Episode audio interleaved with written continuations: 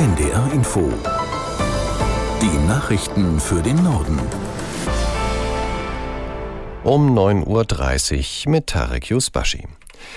Sturmtief Soltan sorgt weiter für Probleme im Bahnverkehr. Betroffen sind neben den Regional- auch die Fernverbindungen. Johannes Tran aus der NDR Nachrichtenredaktion mit einem Überblick. Insgesamt halten sich die Schäden bis jetzt in Grenzen, so zumindest der erste Eindruck. Vor allem viele umgestürzte Bäume und herumfliegende Gegenstände. In Schleswig-Holstein sind stand jetzt drei Menschen verletzt worden, zwei davon schwer. Außerdem viel Frust bei Bahnreisenden, weil Züge ausfallen und verspätet sind. Und wer für heute ein Bahnticket hat, kann damit auch andere Züge nehmen als geplant. Die Zugbindung ist aufgehoben. In den nächsten Stunden werden die Pegelstände wegen des Sturms dann nochmal stark steigen. An der deutschen Nordseeküste, der ostfriesischen Küste, dem Wesergebiet und in Hamburg soll es Sturmfluten geben. Der Wind soll heute tagsüber etwas schwächer werden. Am Abend kann es dann laut dem deutschen Wetterdienst wieder orkanartige Böen geben mit mehr als 100 kmh. Nach dem Schusswaffenangriff an der Prager Karls-Universität hat die tschechische Regierung für morgen Staatstrauer ausgerufen. Sie war am Abend zu einer Krisensitzung zusammengekommen. Aus der NDR Nachrichtenredaktion Nina Schön. Die Polizei sucht weiter nach einem Motiv für die Tat des Studenten. Unklar ist auch, ob die Polizei ihn erschossen hat oder er sich selbst. Der 24-Jährige hatte gestern Nachmittag in der Philosophischen Fakultät das Feuer eröffnet und 14 Menschen getötet. 25 wurden verletzt, 10 davon schwer. Vor der Tat soll der Schütze bereits seinen Vater in dessen Haus westlich von Prag ermordet haben. Nach Aussage der Ermittler ist es möglich, dass er auch für für einen Doppelmord vor einer Woche verantwortlich ist. Hinweise auf einen terroristischen Hintergrund gibt es nach Angaben der tschechischen Regierung nicht. Als Reaktion auf die Attacke hat die Hochschule eine Spendenaktion für die Verletzten und Angehörigen der Toten eingerichtet. Der internationalen Militärkoalition zur Sicherung der Schifffahrt im Roten Meer haben sich nach US-Angaben inzwischen mehr als 20 Länder angeschlossen. Wie ein Sprecher des Pentagon sagte, helfen die Streitkräfte der Allianz Handelsschiffen bei Gefahr. Die Angriffe der Houthi-Rebellen im Jemen richteten sich gegen das wirtschaftliche Wohlergehen von Nationen auf der ganzen Welt.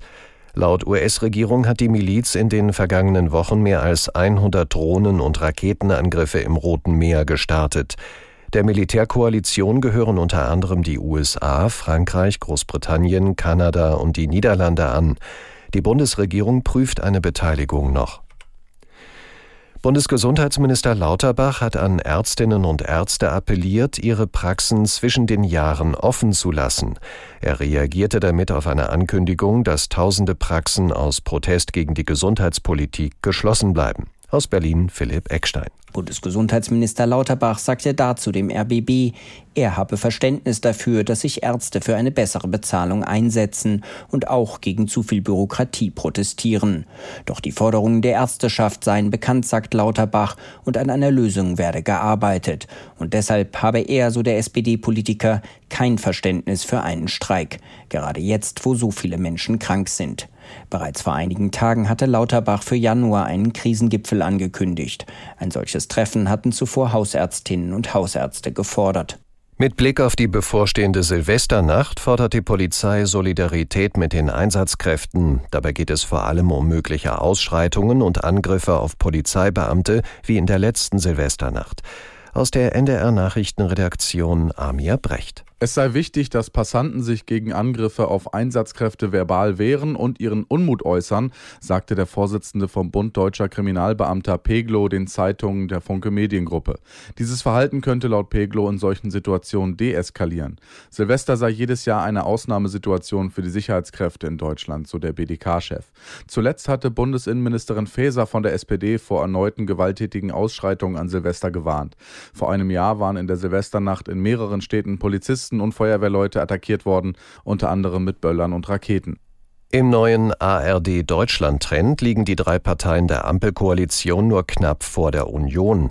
Der Umfrage von Infratest DIMAP für das ARD-Morgenmagazin zufolge kommen SPD, Grüne und FDP zusammen auf 33 Prozent. CDU, CSU wären mit 32 Prozent die stärkste Fraktion im Bundestag. Die AfD bleibt im Deutschlandtrend unverändert bei 21 Prozent, die Linke bei 3 Prozent. In Spanien wird heute die traditionelle Weihnachtslotterie ausgespielt, ein Großereignis im ganzen Land. Im Lostopf sind insgesamt fast 2,6 Milliarden Euro. Aus Madrid, Franka Wetz. Die Lotterie gehört mit inzwischen 211 Jahren zu den ältesten der Welt. Der Hauptpreis El Gordo, übersetzt der Dicke, beträgt 4 Millionen Euro. Die staatliche Lotteriegesellschaft muss diese Summe 185 Mal auszahlen in diesem Jahr, denn so oft wird jede Losnummer verkauft. Doch normalerweise haben Mitspieler keine kompletten Lose, denn eines kostet 200 Euro. Die meisten begnügen sich mit einem Zehntellos für 20 Euro, bekommen im Erfolgsfall also auch nur ein Zehntel des Gewinns. Und das waren die Nachrichten.